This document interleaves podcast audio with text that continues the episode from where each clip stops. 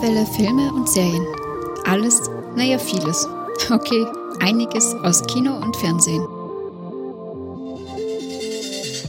Hallo und herzlich willkommen bei einer neuen Ausgabe der Monowelle. Wir sprechen heute wieder über das Thema Filme, dementsprechend auch Hallo, liebe Stephanie. Hallo, liebe Zuhörer. Wir haben uns drei Filme für diese Folge ausgesucht. Zum einen Robin Hood, zum anderen Gleis und zum dritten Creed 2, Rocky's Leg Legacy, Rocky's Nachfolger oder Erbe quasi.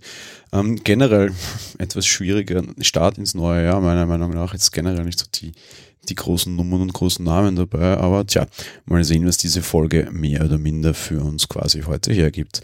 Wir legen los mit Robin Hood, äh, ja, die 300.000. Variante, eine alte Legende zu verfilmen, dem äh, Edelmann, der zum Schurken wird, um wiederum das erbeutete Geld seiner Bevölkerung oder halt der Bevölkerung des Staates zurückzugeben. Eine Geschichte, die grundsätzlich nie alt wird und etwas, was uns der Regisseur in diesem Film offenbar auch zeigen mag. Genug zum Abriss, liebe Stefanie, worum geht's tatsächlich? Ja, im Endeffekt ist das die übliche Geschichte von Robert. Wir haben hier den Edelmann Robert von Loxley, der nach dem Kreuzzug in die Heimat zurückkehrt, um festzustellen, dass ihm dort alles genommen wurde, also er quasi von den äh, ja, Oberhäuptern dort enteignet wurde. Während der Sheriff ihn also äh, quasi enteignet hat und auch seine Frau mittlerweile mit einem anderen liiert ist, fängt er an, gemeinsam mit Little John den Kampf gegen den Gewalt der Kirche zu beginnen, um so dem Volk seine Freiheit wiederzugeben. Ja, was die Besetzung betrifft, haben wir einige bekannte Namen dabei. Was nicht für den Regisseur, äh, was nicht für den Regisseur stimmt, der heißt nämlich Otto Bathurst und hat bisher keinen Wikipedia-Eintrag. Wer es unter Anführungsstrichen nicht mal so weit geschafft hat, dürfte im Genre noch nicht großartig bekannt sein. Bei den Darstellern wird es ein bisschen bekannter. Robin Hood wird gespielt von Taron Egerton. Den kennen wir aus Kingsman oder Legend, auch ein eher jüngerer Schauspieler. Äh, die Rolle von Jamie Dorman wird gespielt von Will Scarlett, den kennen wir vor allem aus Fifty Shades of Grey. Der Sheriff von Nottingham wird übernommen von Ben Mendelssohn, den kennen wir aus Ready Player One oder Exodus.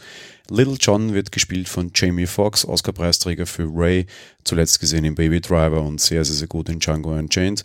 Und zu guter Letzt Marianne wird gespielt von Eve Hewson, das ist die Tochter von U2-Sänger Bono, kennen wir zum Beispiel aus Paper Year, Bridge of Spies und The Nick.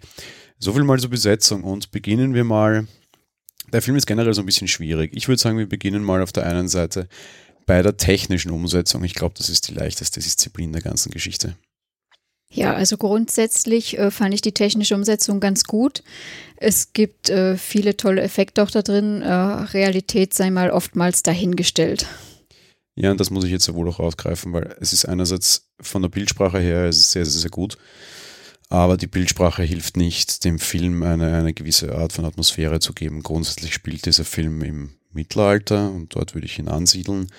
Und ich finde es auch noch eine durchaus charmante Idee, dass er bildsprachlich versucht, andere Dinge zu übernehmen. Wir haben am Anfang die Kreuzzüge, die spielen dann eben irgendwie im fernen Osten irgendwo und alle schwarz und Araber und da und dort. Und dort lernt er dann eben auch Little John kennen, also Jamie Foxx. Und das ist unheimlich bildgewaltig gemacht und ich kam mir eigentlich vor wie in, weiß ich was, Black Hawk, Black Hawk Down, Soldat James Ryan, sonst irgendwas. Es wirkt dann allerdings irgendwie affig, wenn Leute mit Langbögen teilweise irgendwie versuchen, Räume zu erobern und die sich gegenseitig abdecken wollen, wie ähm, in normalen Polizeieinsatzszenen sonst und die sich gegenseitig irgendwie Deckung geben. Obwohl die ein Schwert dabei haben, ziehen die das aber nicht. Das ist alles irgendwie so ein bisschen affig. Auch so, so die ein oder andere Instanz nachher dann selber in den Minen. Sehr viel Zeit des Films spielt dann später in den Minen von Nottingham. Das ist alles irgendwie ein bisschen gaga gemacht. Es ist unheimlich schön anzusehen, aber es ist einfach teilweise unheimlich überzogen und greift teilweise sehr falsch passend eine moderne Bildsprache auf. Warum er das tut, weiß ich, da komme ich dann nachher in der allgemeinen Kritik noch dazu. Aber es hilft zumindest nicht dem Film einen etwas altertümlichen Flair zu geben, was, glaube ich, auch das Ziel war, aber einfach an manchen Stellen dann einfach zu cheesy und zu lächerlich wirkt ja, eben abgesehen schon von solchen Sachen wie den Waffen, was wirklich äh, auch aus meiner Sicht ein Hauptkritikpunkt mit war, geht es halt weiter auch teilweise so über Kleidung und ja, wie du schon sagst, gewisse Stunts, wo ich mir auch dachte, das ist einfach total, wirklich total unglaubwürdig und ich achte halt nicht großartig auf sowas und wenn es mir dann auffällt, dann ist es schon echt mies. Dann gehen wir mal weiter zur schauspielerischen Leistung. Ich fange ganz kurz an. Im Rahmen dessen, was sie leisten konnten, fand ich die meisten relativ gut. Jamie Foxx bleibt auf der Strecke als Oscar-Preisträger, tut mir das etwas leid, weil grundsätzlich glaube ich, kann der schauspielen und wäre der Meinung, ich hätte schon öfter gesehen. Ähm, ebenso bleibt allerdings auch Taron Egerton auf der Strecke. Das Hauptproblem ist, dass gerade Robin Hood und Little John eigentlich keinerlei Heldenreise haben oder keinerlei Entwicklung einfach haben und die einfach komplett den ganzen Film stehen bleiben und das sind, was sie sind. Wesentlich besser finde ich äh, Jamie Dorman als Will, der neue Freund quasi von Marianne und Marianne selbst. Auch die Bösen finde ich durchaus gut, einfach weil du immer wieder siehst, wie ihre Fassade bröckelt und sich von dem Bösen zu, zu den unsicheren Gestalten werden und dann doch wieder zurück in die Rolle der Despoten und Diktatoren wandern. Das finde ich einfach unheimlich schön gemacht und da ist mehr Leben drinnen als in Robin Hood und Little John, die beide meiner Meinung nach einfach ja nur Bewegung drinnen haben, auch wenn es den einen oder anderen durchaus slapstickigen Lacher gibt, was vor allem die Trainingsszenen ganz am Anfang sind, wo eben dann der schwarze Unhold quasi dem englischen Edelmann versucht beizubringen, wie kämpfen geht und ihm auch die eine oder andere etwas dreckige Geschichte unterschiebt. Und das ist recht lustig zu sehen, aber grundsätzlich schauspielerisch die beiden relativ wenig auf dem Kasten, der Rest geht in Ordnung. Also ich muss sagen, von meiner Warte aus fand ich schauspielerisch alles sehr gut. Was leider jetzt nichts mit der schauspielerischen Leistung zu tun hat, mir trotzdem ein bisschen aufgestoßen hat, ist die äh, deutsche Synchronstimme von Robin Hood gewesen, aber das ist eine persönliche Geschmackssache. Ja, generell was, was mir immer wieder stärker auffällt, da kommen wir dann noch später dazu, teilweise, beziehungsweise auch bei anderen Dingen. Äh, wir hatten es auch schon in der letzten Folge, irgendwie dürfte der Synchronpool in Deutschland mittlerweile sehr gering sein. Ich, ich wäre hier sehr dafür, dass man vielleicht die eine oder andere Stimme irgendwie wieder auftut und vielleicht irgendwie auch wieder schafft, Stimmen ein bisschen passender zu besetzen. Ähm, ja, Robin Hood ist eine recht ansehnliche Gestalt und Taron Egerton ist zwar relativ schmal und, und alles, aber irgendwie so diese weiche Fistelstimme hätte ich irgendwie eher bei, weiß ich was, Bodotak vermutet, als bei, bei Robin Hood. Das passt tatsächlich nicht so ganz, aber halt auf der anderen Seite einfach unser Problem, weil wir in dem Fall einfach die deutsche Fassung gesehen haben und uns nicht die englische Fassung angeschaut haben. Ich plädiere sonst sehr häufig für durchaus auch für englische Fassungen, was meistens den Grund hat, dass halt das Audio live gedreht wurde und nicht einfach drüber gesprochen wurde, was immer ein bisschen ein Bruch ist. Mittlerweile ist es halt echt einfach auch ein Problem, was die, die Synchronstimmen betrifft, weil du halt einfach immer die gleichen Stimmen hast. Ja, eben leider und wie, schon, wie du schon gesagt hast, diese Fistelstimme, die war schon ein bisschen merkwürdig. Auf der anderen Seite, wie gesagt, das ist ein ganz persönlicher Geschmack und äh, Stimmen sucht man sich ja sonst ja auch nicht aus. Und es kann ja durchaus mal passieren, dass jemand, der wie ein Bär ausschaut, eine Mausestimme hat. Trotz allem hat es für mich das Gesamtbild ein bisschen gestört. Dann kommen wir zur allgemeinen Kritik des ganzen Films. Liebe Stefanie, eine Frage an dich. Was glaubst du, will uns dieser Film sagen? Oder wofür ist er da? Ah, ja, wahrscheinlich, um zu erzählen, dass es äh, äh, nach wie vor immer so ist, dass die äh, Reichen viel haben und man es eigentlich den Arm geben müsste. Äh, ehrlich gesagt, keine Ahnung. Ich glaube, dass der Film tatsächlich sehr stark an das anlehnt und darum bedient er sich, glaube ich, auch sehr stark diese modernen Bildsprache, dass du teilweise eben aus dieser alten Geschichte in diesem mittelalterlichen Ding herausgerissen wirst. Es sind keine mittelalterlichen Motivationen und keine mittelalterlichen Inhalte. Vielmehr sind es Inhalte, die heute sehr gut passen. Wenn du dir anschaust, wie die Bevölkerung gegen die Reichen und gegen die Eliten dieses Landes protestiert, dann muss man offenbar nicht mal eine gelbe Weste denen überziehen, so eine Warnweste, um auf die gelbe Westen zu kommen, sondern der Film greift das auf und wurde wesentlich früher gedreht, als das überhaupt ein Thema war. Diese Geschichte einerseits, dass man auf sein Volk schauen muss, auf der anderen Seite Despoten haben, die von, von viel Geld und von der Ausbeutung der Armen quasi leben, ist eben brandaktuell und es ist ja nach wie vor noch. Und teilweise finde ich, gelingt es ihm sehr gut, dass es diese Bildsprache hineinbringen. Ich fand es da gegen Ende, dann hast du so eine Szene, wo du irgendwie so vermummte Leute siehst, die Molotov-Cocktails mehr oder minder werfen. Und das hätte halt einfach so eine ganz normale irgendwie Riot, Antifa, sonst was Geschichte sein können. Das hättest du einfach als, als moderne Bilder in jeder anderen Geschichte zeigen können. Ähm, trotz allem reicht mir das nicht, um diese Legende so zu entstellen. Einfach nur zu sagen, übrigens, das gibt's heute auch noch und ihr Mächtigen passt auf und äh, wenn sich die Bauern irgendwie auf einen Mob zusammenhorten, dann wird's auch böse ist halt irgendwie auch so, so Kalenderspruchmäßig, äh, Milchmädchenmäßiger Kram, den ich nicht neu aufgebreitet brauche. Das Robin Hood an sich, also generell viele alte, diese Legenden und Fabeln und sonstiges, ja, haben Inhalte, die heute noch funktionieren. Darum funktionieren die Geschichten auch heute noch und man kann sich auch heute noch meinetwegen einen 20 Jahre alten Film anschauen von einer Geschichte, die irgendwie 500, 600 Jahre alt sein mag. Die Sache war insofern nicht neu. Die Story auch nicht, die Aussage, dass es heute gilt, auch nicht irgendeinen Spin weiter gedacht, irgendeinen Gedanken mehr dem Ganzen hinzuzufügen, hat er überhaupt nicht. Und damit ist es halt meiner Meinung nach komplett sinnlos dafür, die Legende quasi einfach wegzuziehen. Ja? Wenn mich der Film in irgendeiner Form mal zum Nachdenken gebracht hätte, würde ich das akzeptieren und sagen, okay, der fügt eine neue Note hinzu. Aber in Wirklichkeit stößt er halt den Zuschauer mit der Nase einfach nur auf das, was offensichtlich war, nämlich die Story funktioniert heute auch noch und ist heute auch noch aktuell. Ja, ja okay, so what, das wusste ich schon. Was sagt mir denn dieser Film und wozu opfert er dann quasi diese Legende? Ja? Das ist einfach Quatsch. Ja? Ja, ich wollte gerade sagen, für diese alten Aussagen eben braucht jetzt keine Neuauflage, auch wenn sie sonst grundsätzlich ganz nett anzuschauen war. Aber ja. Gut, dann würde ich sagen, gehen wir zur Gesamtwertung über. Ich fange an. Äh, solides Mittelfeld, ich gebe den ganzen 6 und 10 Punkten. Warum? Weil die Schauspieler alle halbwegs in Ordnung waren, weil es relativ ansehnlich war. Am Ende war es relativ sinnlos. Man kann sich auch alte Verfilmungen dieser ganzen Geschichte anschauen, wenn man das überhaupt interessiert. Der muss nicht im Kino sein, der geht auch zu Hause. Der muss aber auch einfach generell nicht sein. Es ist einfach ein weiteres Hollywood-Werk, das sich in manchen Punkten vergaloppiert, aber relativ hübsch zum Anschauen ist und damit, ja, tut nicht weh, ist aber auch nicht notwendig. Ja, was die Wertung betrifft, sind wir uns auf jeden Fall einig. Ich gebe dem auch sechs Punkte. Es war eine ganz nette Umsetzung, technisch und so. Durch die Fehler, die da drin sind oder auch diese Unglaubwürdigkeit kommt es auch zu Lachern, die dann den Film noch ein bisschen unterhaltsamer machen und dementsprechend ja solide, aber nichts Außergewöhnliches. Stichwort Lacher und das ist zum Beispiel was, was ich so schade finde sie haben durchaus potenziell lustige Charaktere irgendwie in dem Film auch nicht wirklich aufkommen lassen. Irgendwie so einen Bruder Tuck oder sowas, dem du vielleicht tatsächlich so ein bisschen Schmäh mitbringen könntest. Ich meine, das hat sogar Disney geschafft, ja. Das, das, das finde ich irgendwie auch schade. Da, da wäre einfach in jeder Hinsicht viel, viel mehr drinnen gewesen, außer dieser krampfhafte Versuch, dieses Ding irgendwie alt und aktuell gleichzeitig wirken zu lassen, der halt am Ende nicht aufgeht. Ich glaube, das war die Hauptagenda dieses Regisseurs da hat er grundsätzlich so leichte Erfolge, hätte aber einfach noch einen Zacken mehr Aussage gebraucht. Dadurch, dass das halt leider nicht aufgeht, geht es halt gesamt leider irgendwie nicht auf. Dem schließe ich mich an. Ich denke auch, dass der Hauptaugenmerk einfach nur dieses, es ist nach wie vor alles aktuell ist. Gut, dann gehen wir weiter zu Gleis. Und Gleis ist die Fortsetzung von Split.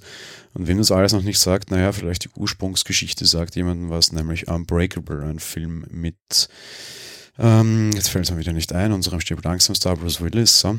Reden hilft. Aus dem Jahr 2000 eine etwas übersinnliche Geschichte, die dann weitergesetzt wurde. Regisseur für ist wieder M. Night Shyamalan. Warum sage ich das? Das zeigt auch eben, wo es in was für eine Richtung geht. Das heißt, es ist wieder eine etwas übersinnliche Richtung. Und was ich noch vorausschicken muss, ehe ich dich an die Handlung übergebe, die Handlung an dich übergebe, das Ganze ist eigentlich ein Superheldenfilm, was bisher nicht ganz so offensichtlich war, jetzt aber meiner Meinung nach deutlich offensichtlicher wird. Liebe Stephanie, worum geht's? Ja, und zwar handelt es sich hier um Kevin Wendell Crump, der eine multiple Persönlichkeitsstörung besitzt und der zur Gefahr wird, sobald er die Bestie in sich freilässt. Uh, unser Protagonist David Dunn wiederum, der der Polizei immer einen Schritt voraus sein möchte, heftet sich an seine Fersen, um ihn zur Strecke zu bringen und versucht mit Hilfe seiner übersinnlichen Kräfte das Ganze zu realisieren und uh, dem Kevin das Handwerk zu legen. Und ich gehe jetzt frei absichtlich noch ein Stückchen weiter, weil es einfach eine viel zu kurze Klappentexteinführung jetzt ist. Das ist übrigens die Handlung der ersten fünf Minuten. Und es gelingt ihm auch, das Handwerk zu legen vorerst. Und am Ende landen alle in einem psychiatrischen Gefängnis und im Endeffekt drehen sich 95 Prozent dieses Films um das, was in diesem Gefängnis bzw. in dieser psychiatrischen Einrichtung passiert. Das ist eigentlich die Hauptgeschichte dieses Films. Ja. Zur Besetzung der ganzen Geschichte, ich habe es vorher schon gesagt, Regie für M. Night Shyamalan, den kennen wir, Split, After Earth, The Happening und Das Mädchen aus dem Wasser. Kevin Wendell Crump wird gespielt wieder von, also nicht wieder, doch schon wieder, von James McAvoy, den kennen wir aber auch aus Deadpool 2, X-Men Apocalypse und Atomic Blonde neuerdings, ist letzter Zeit sehr erfolgreich. David Dunn ist Bruce Willis, den kennen wir aus ja, tausend Filmen, Acts of Violence zuletzt, Sin City stirbt langsam, R.E.D. oder eben halt auch aus Unbreakable. Wir haben Elijah Price, wird gespielt von Samuel L. Jackson, Mr. Glass auch, den kennen wir auch aus, tja, was für einen Film nicht. Triple X, allem was irgendwie mit Avengers zu tun hat oder mit Marvel zu tun hat, sogar aus den Serien haben wir hier schon sehr oft gehabt und zum Beispiel auch aus Robocop zuletzt. Wir haben Dr. Ellie Stable, das ist die Chefin dieser, dieser Einrichtung, wird gespielt von Sarah Paulson, kennen wir aus Bird Box, da war sie sehr gut, oder aus Ocean's 8, da war sie sehr schlecht, das lag aber ja im Film. Und wir haben noch Casey Cook, die wird gespielt von Anna, Anya Taylor-Joy, die kennen wir aus Split und aus Vollblüte und sollten wir hoffentlich noch in wesentlich mehr Filmen sehen, meiner Meinung nach.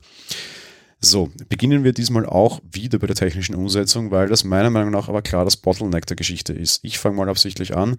Er ist prinzipiell gut gemacht, aber bei allem, was Richtung Action geht, ist er sehr schlecht, sehr unrealistisch, sehr mies. Er hat eine sehr eindeutige Bildsprache. Er ist sehr dunkel, sehr dreckig, sehr düster. Mir einen Zacken zu viel, aber das möchte man erreichen, weil es eine Psychonummer wird. Aber das führt zu einem klassischen Problem. An sehr vielen Stellen ist er wesentlich zu dunkel und du hast massive Probleme, Inhalte zu erkennen. Das liegt nicht an meiner üblichen, die Stefanie dacht schon, das seht und hört ihr nicht.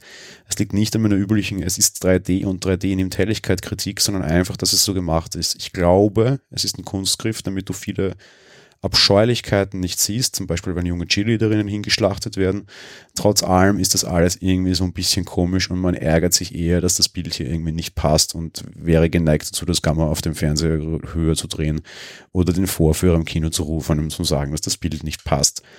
Ich verstehe die Idee, sie ist aber auch hier wieder nicht gut gemacht. Ja, ähm, wie du schon angedeutet hast, ich habe gelacht und zwar deswegen, weil eben innerhalb der ersten Viertelstunde des Films circa gleich ich geschrien habe, ich erkenne nichts, das ist verdammt nochmal zu dunkel. Oh, ja, natürlich ist es ein Kunstgriff, weil da eben Sachen nicht zu sehen sein sollen. Auf der anderen Seite, wenn ich überhaupt nicht erkenne, worum es sich irgendwie gerade spielt, dann finde ich es halt auch irgendwie doof. Man kann das ja auch anders verstecken und später im Film machen sie es teilweise auch anders. Dementsprechend schließe ich mich hier an, es ist zu dunkel. Und ansonsten grundsätzlich ja ganz gute Kampfszenen. Gut hätte ich jetzt nicht unbedingt wahrgenommen, aber großartig gut hätte ich die jetzt auch nicht empfunden. Dementsprechend ja, er ist hauptsächlich zu dunkel für mich wenn ich kritisiere, muss ich auch immer was zum Loben finden und da gibt es auch was, was ich sonst sehr selten so wahrnehme und sehr selten zu loben habe. Das ist in dem Fall aber tatsächlich die Kameraarbeit und die Kameraführung und da wieder auch was, wo man den Regisseur loben muss, wo er einfach immer sehr gut ist. Dieser Film muss mit unheimlich vielen Kameran gedreht worden sein, er wechselt unheimlich oft Einstellungen. Du hast eine Gesprächsszene aus ganz vielen verschiedenen Perspektiven, was auch aufgrund eines Settings dieses Films notwendig wird, das erkläre ich dann ein Stückchen später. Ähm, Kameraarbeit sensationell top, nicht diesen üblichen mittlerweile in Hollywood so beliebten dauernden Shaky Cam Mist, sondern einfach ein Raum, 17 Kameras, 17 Perspektiven in drei Minuten, ohne dass es hektisch, blöd, krude oder verwirrend wirkt. Super gemacht, super Kamera, da echt Hochachtung, ist mir sehr, sehr, positiv aufgefallen im Film und trägt auch teilweise zu der Leistung in diesem Film bei. Ist jetzt nicht so, dass es mir grundsätzlich aufgefallen wäre, aber wenn du es jetzt sagst, ist es auf jeden Fall so, dass da nichts Hektisches und so wenn da verschiedene Einstellungen sind, das stimmt, dem schließe ich mich an. Gut, gehen wir zur schauspielerischen Leistung und da lasse ich dich beginnen in dem Denken, dass du das Beste von dem Film jetzt gleich abräumst und ich nichts mehr zu sagen habe. ja, also ähm, ich finde die schauspielerische Leistung sehr gut und ich finde sie herausragend von dem ähm, James McAvoy, das ist der, der eben den, die, die Hauptfigur, den Bösen eigentlich spielt. Ne? Genau, von ihm finde ich sie wirklich herausragend. Es hat mir sehr viel Spaß gemacht, ihm zuzuschauen. Es war teilweise unfreiwillig komisch natürlich. Also, ähm, wie wir schon gesagt haben, der spielt halt eine persönliche, äh, eine Quatsch, eine multiple Persönlichkeitsstörung und das macht er echt herausragend gut. Es sollen wohl äh, laut dem Ding 23, glaube ich, gewesen sein. So vieles sieht man meiner Meinung nach nicht, aber man sieht eine Menge. Und es ist ausnahmslos so, dass man das auch erkennt und er das wirklich gut macht. Und auch wenn das jetzt nicht zur schauspielerischen Leistung gehört, aber auch da der Synchronsprecher genauso auch hervorragend, super gemacht. Man erkennt es wirklich. Also sowohl beim Schauspieler an Haltung und Gestik und Mimik allem, als auch an der Stimmlage des Synchronsprechers. Ich muss zwei Schauspielleistungen sehr loben und dementsprechend kann ich doch noch eine Kleinigkeit sagen, Gott sei Dank. Also erstens, James McAvoy ist, ich lehne mich jetzt sehr weit aus dem Fenster, das passt zu dem Film nicht, aber einfach jetzt rein und die Darstellungen. Normalerweise ziehen sie sowas ja auch durchaus raus, Oscar-Preis also Oscar verdächtig. Ja. Die Darstellung dieses Menschen mit, mit Multiple Persönlichkeitsstörung ist sensationell gut und ist nahe an dem Top, was ich jemals gesehen habe. Wenn man damals Russell Crowe für Beautiful Mind einen Oscar hinterher schmeißen wollte, weil einen Menschen spielt, der langsam dahin fadet und quasi auch sein Gesicht ändert und zwischen Fiktion und Realität aufgrund seiner Senilität nicht mehr unterscheiden kann, dann ist James McAvoy hier einfach auf 16-fachem Niveau, weil er einfach wirklich so 15, 16 Persönlichkeiten konnte ich sehen. Ja der spielt gleichzeitig irgendwie in, im Wechsel ein kleines Kind, ein großes, brutales, böses Monster, das dieses kleine Kind schützt, eine hohe Priesterin, die irgendwie an übersinnliche Dinge glaubt. All diese Personen sind irgendwie zueinander connected, die sind zu der Story connected, da auch eine Hochachtung an den Drehbuchschreiber, dass du da quasi 16 Personen in einen Körper schreibst und trotzdem alle ihren Teil an der Handlung auch haben. Ja? Und er spielt die im, im sehr starken Wechsel. Ich weiß nicht, wie viel Schnitte dabei ist. Das ist mir aber auch komplett wurscht. Ja. Von mir aus hat er an einem Tag Person 1 gespielt und am zweiten Tag Person, Person 2 und irgendwie 13 Schnitttrolle haben sich da irgendwie das dann zusammenschneiden müssen und sind dabei halb umgekommen. Ja. Ist mir alles egal, aber Fakt ist, er schafft es einfach wirklich irgendwie 15, 16 Gesichter in diesen Film hineinzubringen. Vom Kind zum Brutalo, vom Mann über Frau, von schwul bis zu irgendwie ängstlich und geschunden. Da ist einfach einfach wirklich alles drinnen und du kaufst ihm so ziemlich alles ab. Er hat schon Schwächen. Ich würde mal sagen, ein Drittel der Figuren ist nicht gut, ist schlechter als die anderen und ist zu cheesy teilweise ein bisschen. Er nimmt das teilweise ein bisschen mit Humor. Angesichts dessen, was der Film sonst ist, kann man das vielleicht auch durchaus. Also es ist nicht super perfekt, aber es ist sehr, sehr, sehr gut. Und ebenso auch, wie du gesagt hast, der Synchronsprecher macht eine wahnsinnige Leistung. Ebenfalls auch hier, wenn man zum Beispiel für Batman damals den Joker, dem Synchronsprecher irgendwie für dieses komische Geschlatze und Geschlutze einen sehr großen Teil der Rolle zugesprochen hat, auch hier in der deutschen Fassung ein sehr großer Teil der Leistung von James McAvoy geht auch auf die Leistung des Synchronsprechers im Deutschen sehr gut. Ich habe vorher kurz in der englische Ding hineingeschaut und dort ist er auch tatsächlich sehr gut. Das heißt, auch sehr konnte das gut machen.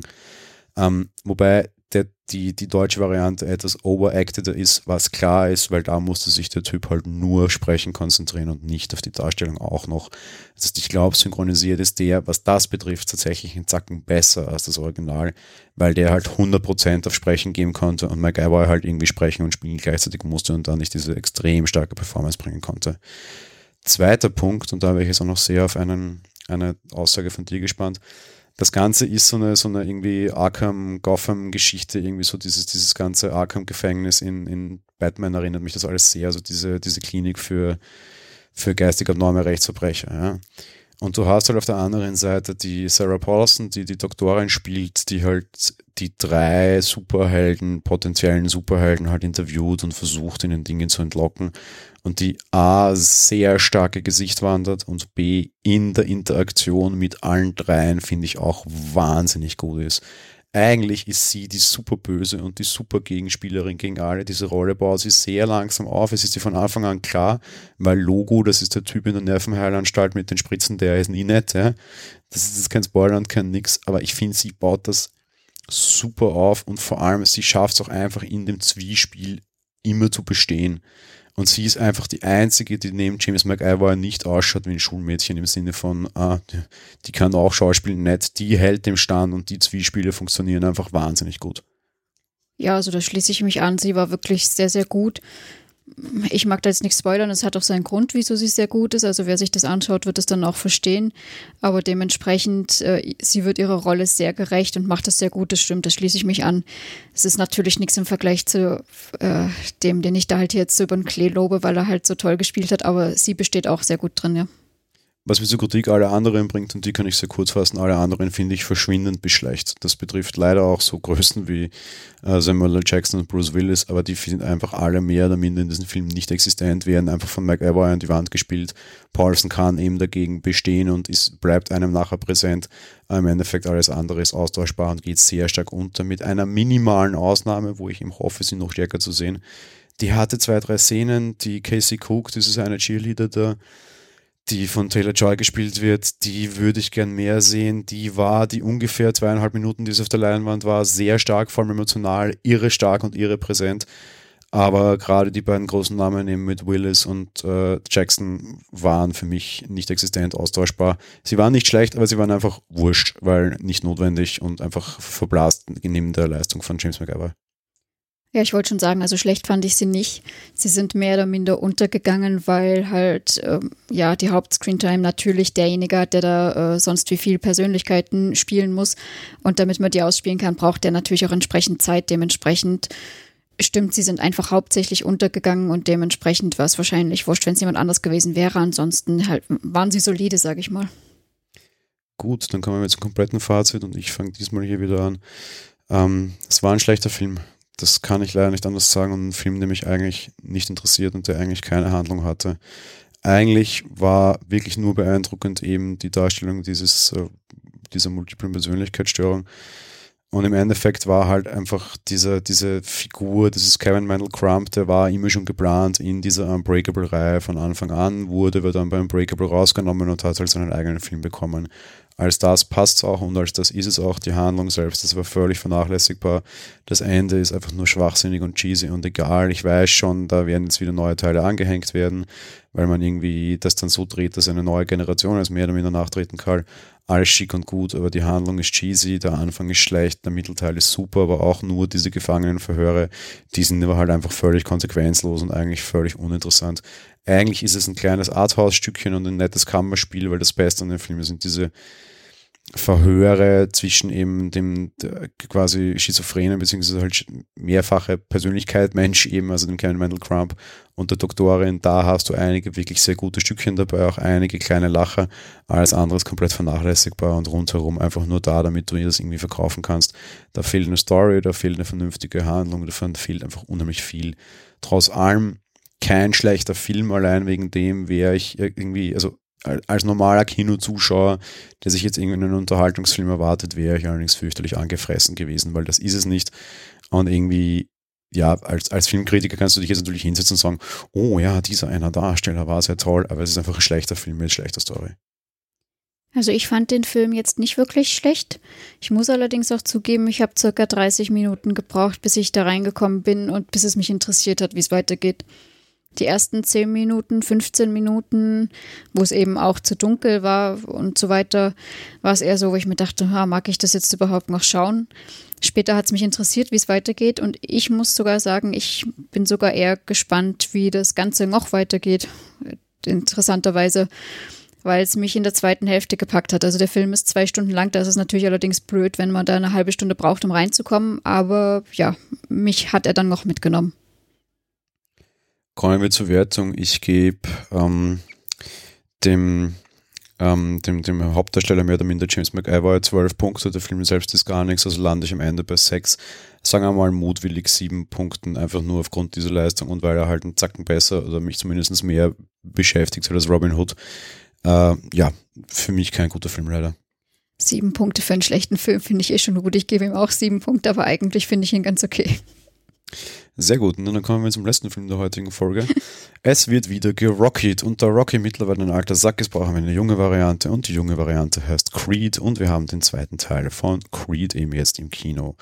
Nach dem, tja, dem, dem ersten Teil, wo man eben versucht hat, ob man das Ganze irgendwie halbwegs einführen kann und quasi die Rocky-Geschichte weitererzählen kann und Rocky vom Kämpfer zum Trainer zu machen. Kämpfer nimmst du dem alten Mann einfach nicht mehr ab.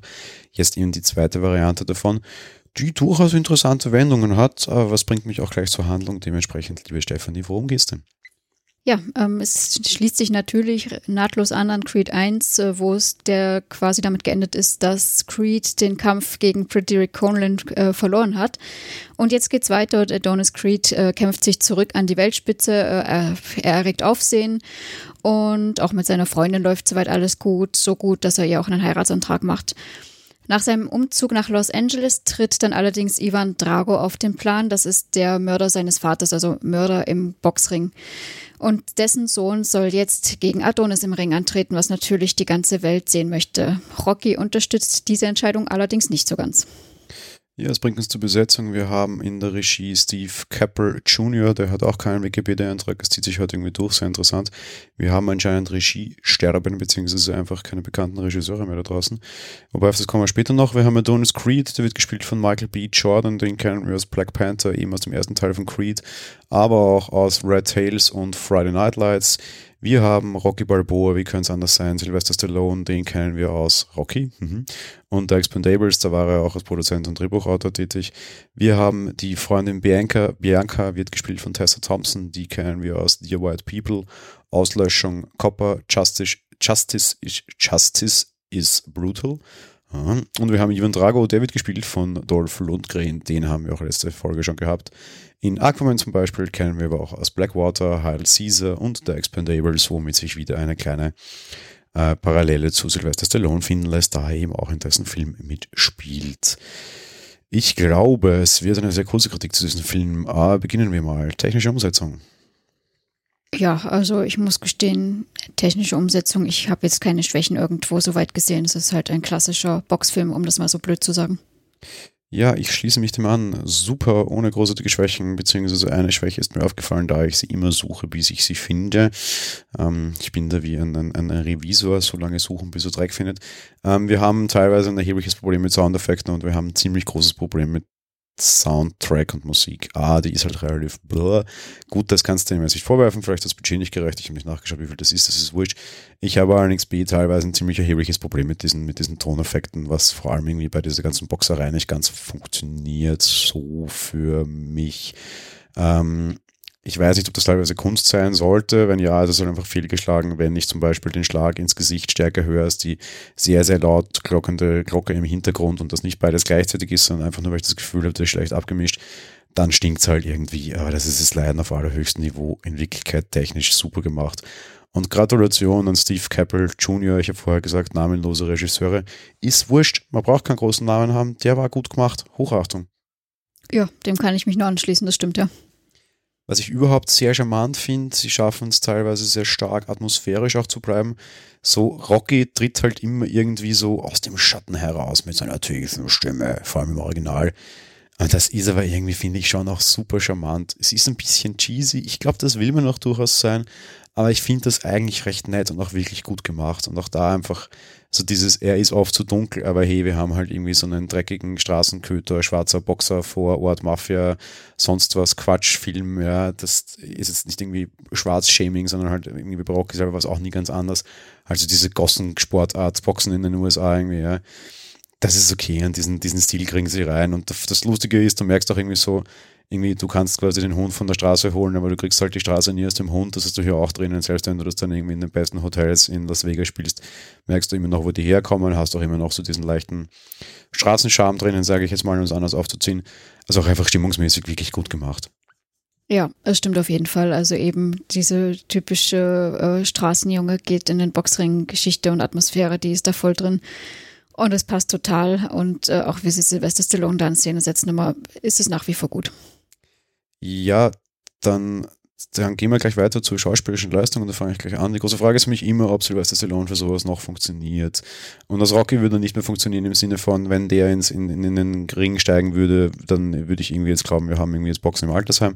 Das funktioniert nicht mehr. Der ist zu alt, der sieht doch so aus, der hat auch keine Angst davor, das ist alles super, das ist alles okay. Der ist immer noch sehr breit und ich würde keine von ihm gerne aufgelegt bekommen, wie wir hier in Wienerisch sagen würden, beziehungsweise ich würde nicht gerne von ihm geboxt werden, weil das würde wahrscheinlich immer noch sehr, sehr, sehr wehtun. Trotz allem, als Boxer kaufe ich ihm nicht mehr ab. So als Trainer und als Dolmetscher, also so als Berater und so, kaufe ich ihm sehr gut ab und das funktioniert für mich sehr gut, diesen Film eine weitere Generation immer zu geben. Was mich zur schauspielerischen Leistung gesamt bringt, und da mache ich es tatsächlich kurz, alle ganz gut, nur Michael B. Jordan als Creed könnte noch so ein bisschen mehr Profil kriegen und noch so ein bisschen kantiger werden. Der ist mir ein bisschen zu, zu, zu, zu glatt und die, die, die, diese Heldenreise, die du natürlich in den Boxfilmen immer sehr stark drin hast, nehme ich dem nicht so ganz ab. Der ist für mich der Schwächste in der Kette, was jetzt nicht viel heißt, weil alle anderen einfach sehr gut sind und einfach Jordan da noch so, so einen Zacken mehr, ja, Profil einfach entwickeln muss und vielleicht auch irgendwie noch zwei, drei Gesichtsausdrücke für sein schauspielerisches Repertoire nicht ganz so schlecht wären, aber unterm Strich ist alles okay, ja. Ja, ich fand sie auch alle soweit ganz solide und ich schließe mich auf jeden Fall dem Lob an, dass es sehr gut ist, dass auch Schauspieler altern können. Äh, nicht wie Tom Cruise, der immer noch Mission Impossible machen muss. dün, dün, dün, sondern eben, dass hier der Sylvester Stallone eben nicht mehr selber den Boxer spielt, sondern einfach den Trainer. Das ist hervorragend und das spielt auch sehr super. Ansonsten, ähm, ja, wie gesagt, ich hätte jetzt keine Schwächen groß gesehen. Ich fand sie alle ganz solide, ganz glaubwürdig ich weiß nicht, inwiefern man da groß schauspielerische Kunst braucht bei einem Boxfilm. Ich habe für diese Art der Filme sonst eigentlich nicht viel über, aber das sei eingestellt. Naja, es ist nicht so viel im Boxring selber, sondern es ist schon sehr viel draußen und das musst du natürlich schon spielen. Was ich jetzt auch nicht unterbewerten mag, Rocky ist nicht nur der Trainer, also der Typ, der irgendwie im Ring steht und ihm sagt, wie man zu boxen hat. Vielmehr übernimmt er auch die Aufgabe des Vaters und gibt ihm generell einige Tipps geht Richtung Beziehung, geht natürlich dann auch Richtung dieser schweren Geschichte mit Ivan Drago, quasi demjenigen, der seinen Vater im Boxring getötet hat. Ähm, das, also auch so diese Vaterrolle spielt Rocky sehr gut und eigentlich besser als die Trainerrolle. Und das finde ich auch sehr charmant und sehr, sehr herzlich. Ja, ja gut, das stimmt natürlich. Da, ja, da kann ich nichts gegen sagen. gut, dann kommen wir zum Fazit und du darfst anfangen. Ja, äh, wie schon gesagt, das ist jetzt eigentlich nicht meine Art von Film, aber ich fand es soweit ganz gut gemacht. Es war solide, es war nett auch so ringsrum mit den persönlichen Geschichten und auch dieser Leidensgeschichte, was da ja aufgegriffen wurde, wieder mit dem Vater und äh, dem Sowjet sowjetischen Boxer. Äh, dementsprechend ähm, ganz okay, nur nicht meins. Ja, dann schließe ich mich an. Muss man mögen. Ich mag es nicht. Ähm, er hat mir auch ein bisschen zu wenig Tiefen, der Film unter Anführungsstrichen. Und ist einfach extrem vorhersehbar er ist nicht schlecht, aber er ist auch, auch da jetzt kein, keine großartige Sensation. Dementsprechend verbleibe ich bei sieben Punkten diesen Film. Es war kein gutes Kinomonat. Ja, ähm, genau, meine Wertung vergessen. Ich gebe ihm auch sieben Punkte. Da sind wir uns diesmal ziemlich einig. Gut, wir haben am Ende ja uns darauf geeinigt, wir wollen immer eine Filmempfehlung für dieses Monat aussprechen. Fang mal an.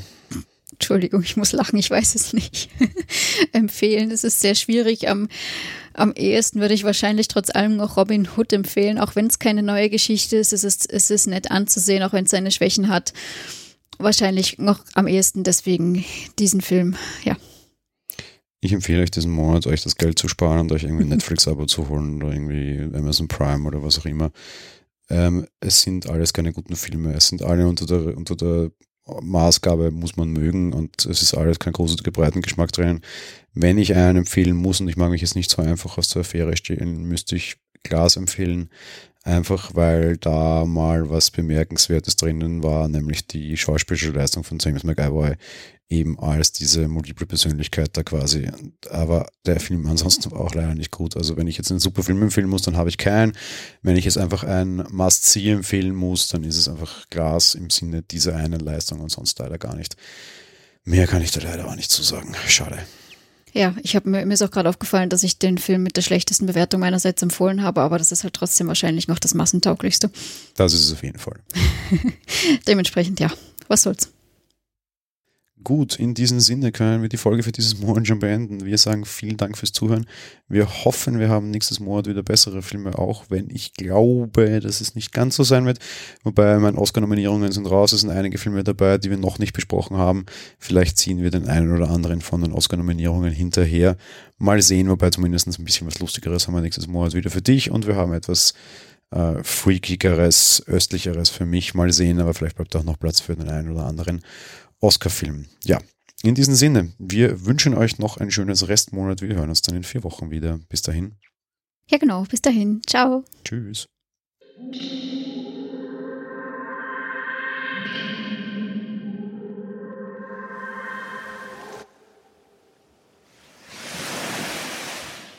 Monowelle ist ein kostenloser und privater Podcast von Jan Gruber. Mehr Informationen dazu findet ihr unter www.monowelle.at. Abonniert den Podcast mit iTunes oder dem Podcatcher eurer Wahl. Wir freuen uns über Kommentare auf der Webseite, Audiokommentare, Empfehlungen oder gar Bewertungen bei iTunes.